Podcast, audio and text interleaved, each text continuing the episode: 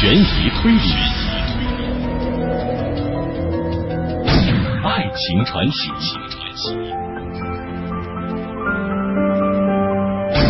古今中外，道尽人间百态，惊心动魄的故事情节，酣畅淋漓的听觉盛宴，嬉笑怒骂，百转千回，尽在金牌故事会。好，诸位好，欢迎各位收听河北广播电视台的金牌故事会，我是阿信。那咱们还是直接进入到今天的法治故事。好像我从来不曾对一个案子感兴趣，欧麦勒说道。呃，总要等到其他警察把他弄得一塌糊涂之后。这就是那个年轻医生被杀一案。我想你在报纸上读到过。他叫兰多尔夫，有一天晚上被电话叫去出诊，之后他就没有回来。这个兰多尔夫没有多少钱，不过他长得很帅，和一个叫菲利普小姐的女孩订了婚。女孩很富有，所以菲利普小姐就提供一笔赏金打听消息。于是他被找到了，两个小伙子在桑德钓鱼。其中一个人的鱼钩勾住了什么东西，拉上来一看呢，原来是个医生，有一个重物挂在身上。那两个渔夫拿到赏金了吗？我随即便问道。他说他会付给他们的。幸运的傻瓜呀！啊，是谁干的？呃，他们有点眉目了吧？嗯，至少有一个线索，菲利普小姐。和兰多尔夫订婚之前，曾经和一个叫弗莱明的青年订过婚。那个青年是那种轻率的人，很有钱，但酒喝的太多。当菲利普小姐终止与他的婚约，转向兰多尔夫时，他在咖啡馆打了兰多尔夫。他们是社会名流，因此报纸刊登了此事。我没有看到。兰多尔夫是如何被杀的？仅仅是被毒打一顿，没有凶器。那有不利于弗莱明的证据吗？呃，他有一艘游艇。那天晚上，整个晚上，他和他的法国司机都待在桑德海。此外呢，医生的车被发现停在游艇附近，因此今天早晨，弗莱明和他的司机被逮捕。拘在了警察总局，我想我应该跟他们谈谈。我们到了警察总局，看到一个非常年轻美丽的姑娘，得知是菲利普小姐。她面色苍白，神情沮丧，但竭力自我克制着。欧麦勒和她谈起来。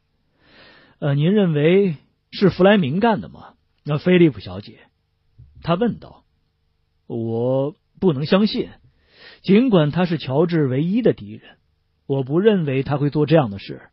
但他承认他喝醉了。后来我们又问询了弗莱明和他的司机，弗莱明脸色疲惫，若不是由于深陷的眼窝和放荡的神情，可能会相当俊秀。你杀死了医生？欧麦勒问他。我没有，尽管我可能会。他死了，我真高兴。司机的态度就不那么坦率了。我觉得他看起来不像是一个诚实的人，他的眼神固执多疑，开口前总要想上半天。你和你的主人那天晚上在桑德干什么？欧麦勒问询他。什么也没干，而是这样子的。弗莱明先生喝醉了，想要清醒清醒。我既为他开车，也为他驾船。我们乘船转了一会儿，他就睡熟了。呃，我也很累，我们就整晚待在游艇上。你就做了这些？啊，是的。呃，再也没有了。很好，欧麦勒。当我们出来后，我说道：“当见到那个法国人，我就形成了对这个案子的意见。要这么说，你认为是弗莱明做的？我非常确信。”任何人雇佣一个那样的仆人，正如弗莱明所做的，并且和他很亲密，是什么事儿都能做出来的。弗莱明爱着菲利普小姐，可他却喜欢上了兰多尔夫。弗莱明一冲动便想报复。我猜想，弗莱明是一个被宠坏的孩子，他要得到他想要的一切，得不到时便勃然大怒。现在既是如此，因为兰多尔夫是个医生，诱使他出来就很容易。也许他本意并不想谋杀医生，只不过想痛揍他一顿。可他喝多了，事情就比他的意愿走得更远。呃，是的，这听起来很有道理。法国人保持沉默，也许因为他也插了一手，或者是他虽然知道菲利普小姐的赏金，可是弗莱明却许给了他更多。这就是了，我赞同道，很兴奋。而且，如果弗莱明被判无罪，法国人以后就可以永远的敲诈他了。你又走近了一步，欧麦勒说道。你在案情讨论会上这样说，他们会发一张证章给你的，因为他们也是这么想的。难道你不这样认为吗？我问欧麦勒。此案我还没有什么想法，我只是希望能得到一些。我们出发去看游艇，一艘警船把我们带到艇上，一个穿制服的警官负责游艇，我和他高谈起来。欧麦勒去检查船上，我看到他钻进船舱，打开食品橱和别的东西，仔细翻看着，里里外外的把游艇搜了个遍。艇上没有任何搏斗的迹象，也没找到血迹。我的期待可不是这样。也许是法国人聪明的把那些痕迹都处理掉了。过了一会儿，警船载我们到了发现医生的那个小海湾，看起来。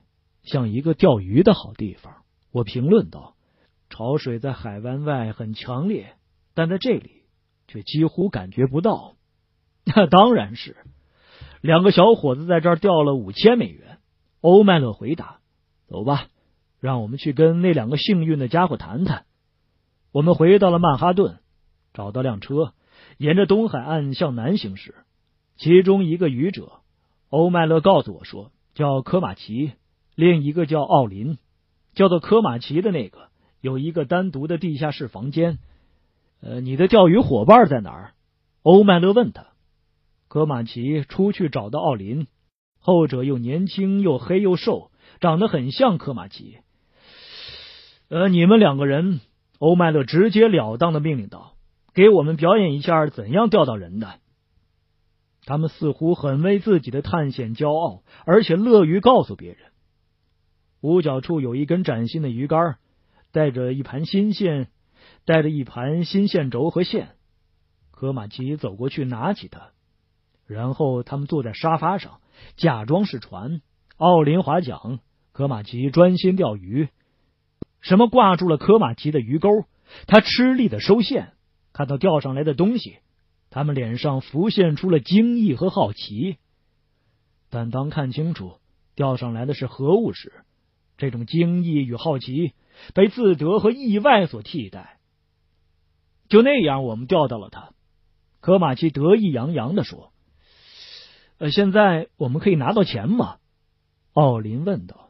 “现在还不能。”欧麦勒告诉他们：“案子还没有全破，还有许多事情我们不知道呢。医生在哪儿被杀的？看上去不像是在游艇上。他身上的东西哪儿去了？”医生出诊总是随身携带器械和药品的，他们也被沉到桑德海了吗？要是我们找到一些东西，菲利普小姐说她会付你们钱的。呃，你们钓鱼钓的多吗？呃，以前不多。科马奇回答。呃，最近比较多，因为我们觉得钓鱼很有趣儿。啊，是的，啊，钓鱼是项不错的运动。咬钩的鲸拼命挣扎。你得费尽周折拖它上岸，可是蓝鱼就不那么有趣儿，他不挣扎。他们使劲点头同意。这些家伙是挺幸运，我后来说。可他们对钓鱼却知之甚少。他们同意你说的约鲸鱼上岸很难，其实它不比拖上一个门店更费力气。他们以为蓝鱼不会挣扎，可它却是这里最能扑腾的鱼之一。纽约周围有许多年轻人钓鱼，欧麦勒回答，却不知道钓上来的鱼的名字。我们分手后的第二天早晨，我遇到了他。你已经知道医生在何处被杀了吗？我问道。就在他自己的车旁，他说道。他们发现了厮打的痕迹，好像他曾与某人搏斗。竭力想回到车中，好摆脱掉他们，摆脱掉弗莱明和法国司机。我断言，然后他们就把他弄到了船上，这就解决了，对吗？那样，我们应该在游艇上发现什么痕迹的。我要再去检查一遍，以防遗漏了什么。我们又到了艇上，这次船上没有警官了。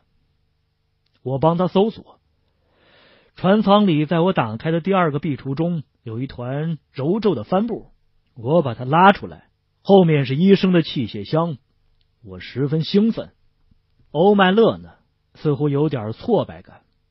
我竟然笨到没发现他们。他说道：“我们回到总局，科马奇和奥林在那里，还有一个年轻人，好像叫帕里欧什么的。是他把器械放到游艇上的吗？”欧麦勒问一个警官：“啊，是他。”那愚蠢的家伙，欧麦勒说道。警察把他们铐了起来。我被搞糊涂了。我明白了一部分。我明白了一部分，欧麦勒。我说道。呃，可不是全部。我明白你给这三个青年设了陷阱。你告诉他们不会拿到赏金，除非此案破了，而找到器械，也许能解开关键。然后你把游艇的警卫撤掉。给了他们一个机会，他们也真愚蠢到把东西放回游艇上，好让案情不利于弗莱明。当一个家伙潜回游艇时，你派人监视着他。那天夜里，他就被逮捕了。那很正确，他一上岸就被逮捕了。可是我说的，他们为什么要杀害兰多尔夫呢？那这个，欧麦勒说的。他们在报纸上读到，弗莱明在咖啡馆袭击了兰多尔夫。医生与菲利普小姐订了婚。菲利普很有钱，他会付赎金的，不是吗？可惜医生不是那种能被绑架的人，他拼命搏斗，以至于他们不得不杀死他，然后偷了一条船，把他沉到了海里。菲利普小姐出了一笔赏金，他们以为能够安全的拿到钱。就把他吊了上来，他们用他的车把他拉到了桑德海，这就是为什么医生的车被发现停在弗莱明的游艇附近。这么说，你一开始就怀疑渔夫是谋杀凶手，那为什么不呢？他问道。还有谁更可能找到医生？除了那些把他扔到海里的人呢？呃，我在想，明天的报纸会怎么样说你？要说我，听听，你戴的帽子已经旧了。要是你明天能看到我的名字，甚至只被提了一下，我就给你买一顶新的。